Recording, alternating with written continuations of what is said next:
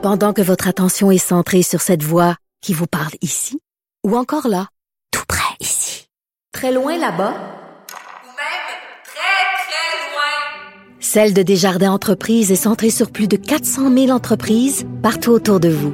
Depuis plus de 120 ans, nos équipes dédiées accompagnent les entrepreneurs d'ici à chaque étape pour qu'ils puissent rester centrés sur ce qui compte, la croissance de leur entreprise.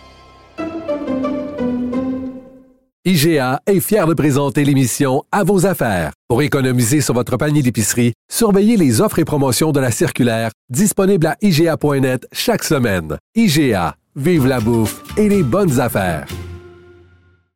Vous vous demandez si les plantes ressentent de la douleur? Ou encore, comment est-ce que les daltoniens voient le monde? Le balado en 5 minutes est pour vous. Explorez la science, l'actualité et l'histoire en un temps record. La Feu, en collaboration avec le gouvernement du Québec, est fière de propulser la série Balado en cinq minutes. Ne laissez pas les questions sans réponse plus longtemps. En 5 minutes, disponible sur l'application et le site cubradio.ca. Il nage avec les mots des politiciens comme un poisson dans l'eau. Mario Dumont. Pour savoir et comprendre. Cube Radio.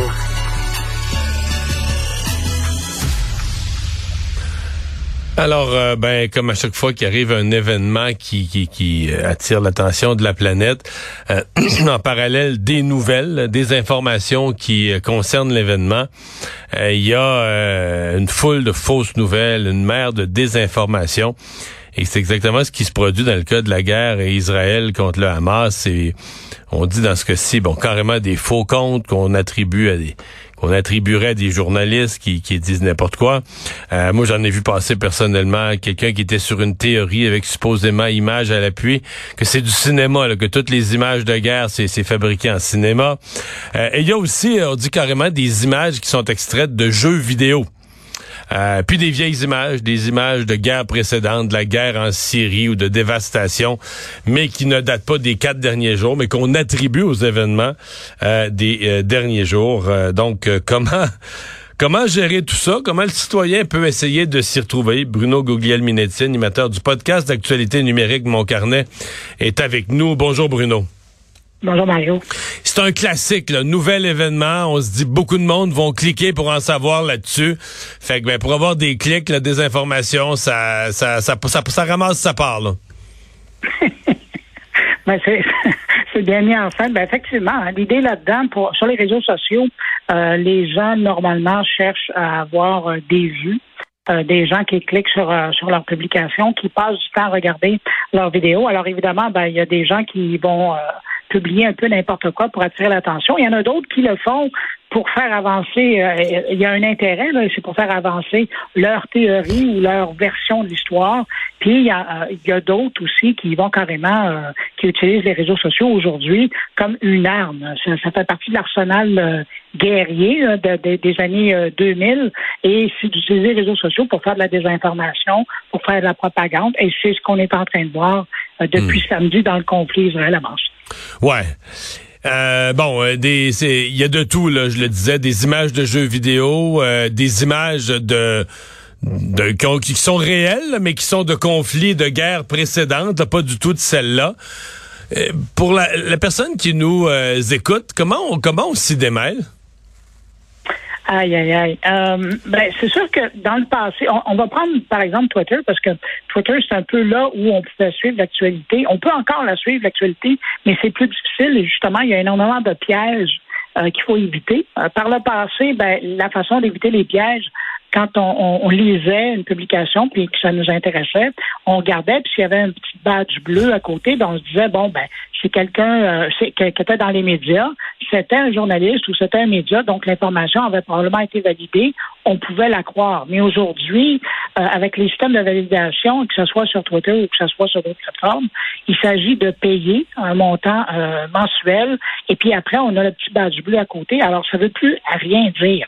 Alors évidemment, ben là il faut c'est le cas de le dire, il faut faire ses recherches pour valider l'identité de qui est derrière euh, le compte. Évidemment, là, quand on parle de comptes qui, ont un vrai nom là, de médias ou euh, d'individus, et euh, essayer de faire un petit peu de recherche sur la personne qui nous intéresse, dont les publications nous intéressent, pour par la suite ben, savoir si c'est crédible ou pas. Mais ça devient de plus en plus compliqué. Puis euh, pour, pour, servir des images, euh, moi j'ai même vu pendant la fin de semaine euh, parce que j'ai fait la recherche pour retrouver ça.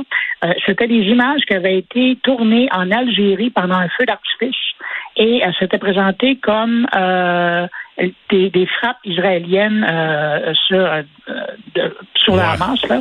Alors évidemment, bon, ben, tu sais, ça n'avait rien à voir. J'ai même vu une photo truquée où on voit Ronaldo, le joueur de soccer, en train de tenir un, un drapeau de la Palestine. Alors on voit toutes sortes de choses qui sont faites. Et euh, pour essayer de pousser d'un côté ou de l'autre le, le, le, sentiment là, d'appartenance. Hmm. Mais dans tous les cas, il y a des gens qui se font prendre. C'est évident qu'il il y a des gens qui voient la photo, qui voient ça, qui se font prendre, euh, qui on en voit tous les jours. Là. Des gens parfois moi, qui m'écrivent, qui me demandent hein, Monsieur Dumont, pouvez-vous vérifier tel fait? Puis tu, regardes ça, c'est Madame, Monsieur, il n'y a rien à vérifier, c'est une fausse source, c'est une joke ambulante, votre Mais les gens ils ont quand même eu le réflexe de vérifier, mais ils ont, pendant un instant, ils, pensaient que c'était vrai, au moins assez pour nous consulter. Mais il y a des gens qui sont enclins à croire. Euh, tu sais, ils le voient, ça a l'air d'une photo, ça a l'air vrai. Quand on n'est pas habitué, expérimenté, on peut se faire prendre facilement. Mais Mario, ça, ça c'est intéressant. Euh, ce que tu dis parce que ça me rappelle moi en 1996 quand euh, les euh, l'internet était, était, avait été rentré dans dans la salle de nouvelles télé de Radio Canada et puis il y avait un ben, il y avait un poste d'accès par ordinateur, puis les journalistes de formation, ils étaient habitués à travailler sur des agences de presse qui, auxquelles ils pouvaient consulter sur leur ordinateur. Alors, quand les premiers journalistes qui ont commencé à consulter l'Internet, ben, eux avaient des réflexes de dire, ben, si c'est sur le même ordinateur où j'ai accès à, mes fils de presse, l'information que je trouve là, ça doit être vrai. Puis il y a eu toute une éducation à faire par rapport à c'est pas parce qu'on trouve sur Internet que c'est nécessairement vrai. Ça, c'est une formation qui date de 1996. Ben là, euh, 20, bientôt presque 30 ans plus tard, euh, c'est la société en général qui euh, doit apprendre, puis malheureusement, ça commence à être tard, là, mais à apprendre à essayer de faire la différence entre l'information qu'ils vont trouver sur un site web d'un média qui a été travaillé et validé par des journalistes, ou des gens qui vérifient les faits avant de le mettre en ligne, et ben, les commentaires ou les publications de n'importe qui qui vont être faites sur les réseaux sociaux. Hmm.